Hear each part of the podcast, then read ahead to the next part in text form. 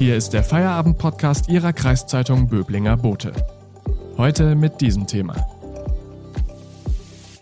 Die grün-schwarzen Klimapläne auf dem Prüfstand. Wird Baden-Württemberg damit klimaneutral? Am Mikrofon ist Florian Dürr.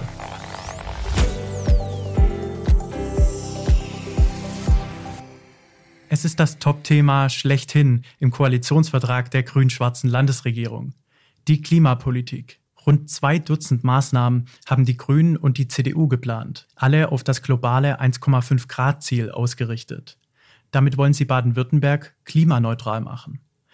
Doch wie wirksam sind die Vorhaben wirklich? Das erklärt uns heute unser Landesreporter Thomas Faltin. Hallo, Herr Faltin. Hallo, Herr Dörr. Herr Faltin, die Klimapläne der grün-schwarzen Landesregierung sind ambitioniert. Könnten Sie uns kurz und knapp die zentralen Ziele erläutern? Nun, es sollen auf jeden Fall viele neue Windräder gebaut werden. Im Koalitionsvertrag steht äh, die Zahl bis zu 1000. Wir haben eine Solarpflicht für Privatgebäude, die sicher sehr viel an äh, CO2-Einsparungen bringen wird. Es wird im Wärmebereich, der immer ein bisschen vernachlässigt wird, aber eigentlich sehr, sehr wichtig ist für den Klimaschutz, soll sehr viel mehr getan werden, also soll sehr viel mehr Fernwärme entstehen die günstiger ist. Und man soll zum Beispiel auch die Abwärme von Rechenzentren oder sogar von Kläranlagen äh, nutzen wollen. Also es wird da sehr viele neue Technologien auch geben. Und die Landesregierung will sich beim Bund auch für den Ausstieg aus der Kohle schon im Jahr 2030 einsetzen, also acht Jahre früher als bisher geplant. Aber das entscheidet natürlich letztendlich die Bundesregierung und nicht Grün-Schwarz in Stuttgart. Sie haben es angesprochen, die Solarpflicht für Privathäuser. Was bedeuten die anderen Vorhaben für den Alltag der Baden-Württemberger? Ja, ich glaube, äh, es wird einige Dinge geben, wo sich die Menschen freuen können und es wird einige Dinge geben, wo sie vielleicht ein bisschen äh, die Stirn runzeln werden. Also ich sage mal, der ÖPNV soll ja äh, deutlich ausgebaut werden. Man will die Fahrgastzahlen bis 2030 verdoppeln, also das ist wirklich sehr ehrgeizig. Und zum Beispiel sollen äh, Schüler, Azubis und Studenten ein äh, Ticket, ein Jahresticket bekommen, das nur 365 Euro kostet, also ein Euro am Tag. Und damit können sie landesweit Zug fahren und S-Bahn fahren. Man will zum Beispiel auch die Radwege deutlich ausbauen um 20 Prozent in den nächsten zehn Jahren.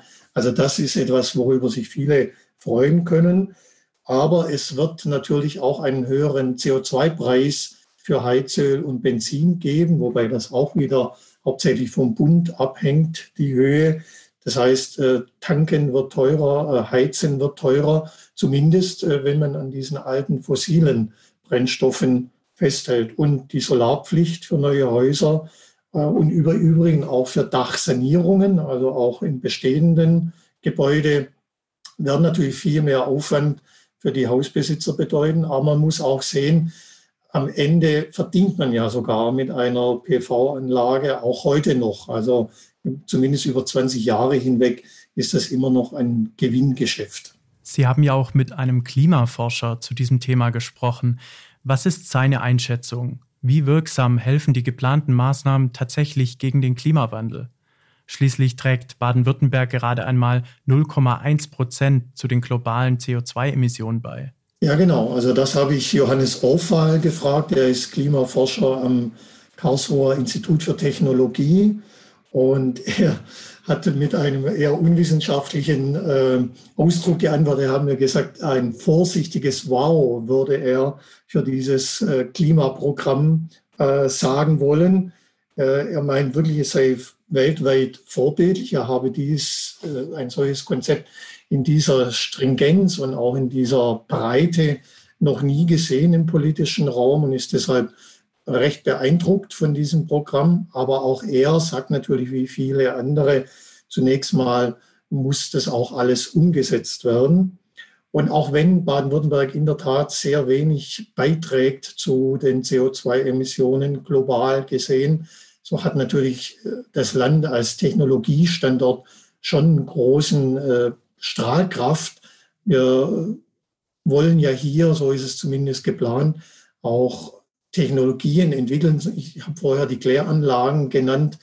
die man dann weltweit auch verkaufen und einsetzen kann. Also man hätte da einen doppelten Effekt. Man stärkt den Klimaschutz weltweit und man kurbelt sogar noch die Wirtschaft an. Bei der Umsetzung gibt es aber einige Stolpersteine, zum Beispiel die Kosten, die mit den Plänen verbunden sind. Herr Faltin, sind die Ideen der grün-schwarzen Landesregierung vielleicht zu ambitioniert? Also zumindest von aus Klimaschutz gesehen auf keinen Fall. Also Sie orientieren sich am Mindestziel, diesem 1,5 Grad Ziel, haben Sie ja schon gesagt. Aber der große Stolperstein, äh, Stolperstein ist in der Tat die Finanzierung. Alles steht im Koalitionsvertrag unter dem Vorbehalt, dass man es auch bezahlen kann, es sich leisten kann. Und natürlich ist das eine, ein, eine Hürde, die den Klimaschutz dann nochmal deutlich einschränken könnte in den nächsten Jahr, Jahren. Einerseits ist das schon verständlich, wir sind mitten in der größten Krise der letzten Jahrzehnte mit der Pandemie und wir wissen alle nicht, welche Kosten da in der Folgezeit noch auf uns zukommen werden. Andererseits muss man natürlich schon sagen, dass das keine Beliebigkeit ist, was jetzt an Klimamaßnahmen notwendig sind. Das ist unabdingbar. Und insofern ist es schon auch kritisch zu sehen, dass hier jetzt wieder ein Finanzierungsvorbehalt gemacht wurde. Danke, Thomas Faltin, bis hierhin. Wir sprechen gleich weiter. Dann geht es darum, was die Umweltbewegung Fridays for Future an den grün-schwarzen Klimaplänen kritisiert. Vorher machen wir aber kurz Werbung.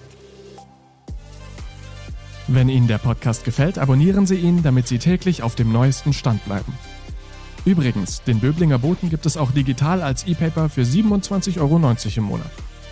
Damit lesen Sie Ihre Zeitung bequem auf dem Laptop, Tablet oder Smartphone. Unterstützen Sie Ihre Kreiszeitung mit einem Abo. Danke.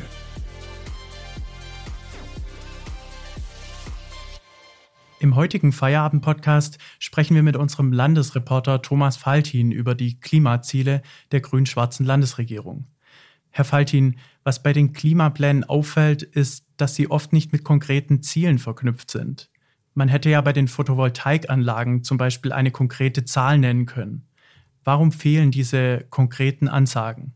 Ja, einerseits kann man das schon verstehen, weil vieles ja nicht in der Hand der Landesregierung liegt. Also ich nenne mal ein Beispiel.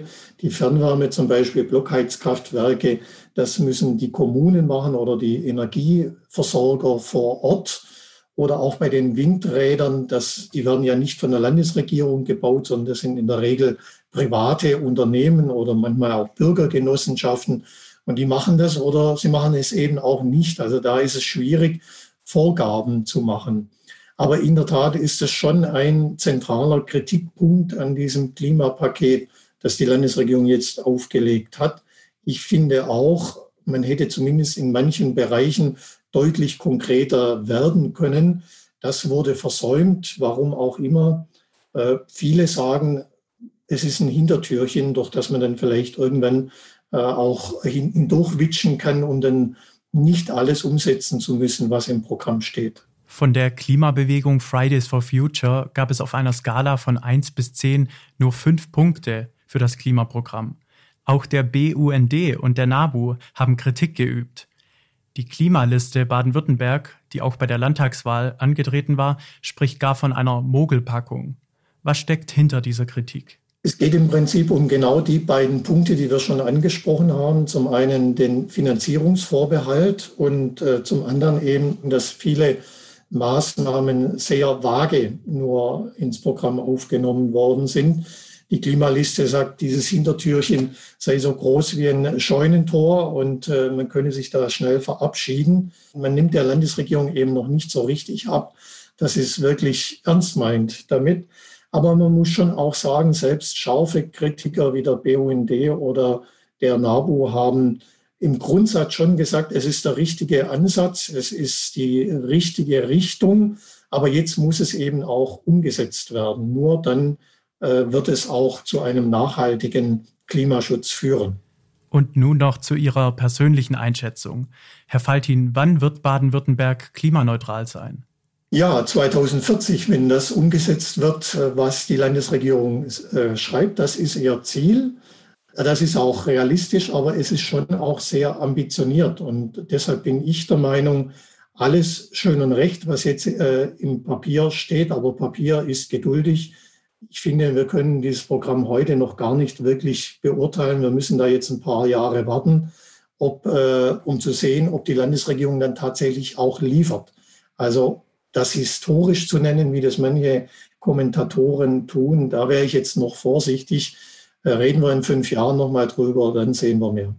Danke für das Gespräch, Thomas Faltin, unser Landesreporter. Am Montag gibt es dann den nächsten Feierabend-Podcast. Ich wünsche Ihnen ein schönes Wochenende. Bleiben Sie gesund. Auf Wiedersehen. Das war der Feierabend-Podcast Ihrer Kreiszeitung Böblinger Bote. Neue Folgen erscheinen von Montag bis Freitag täglich ab 17 Uhr.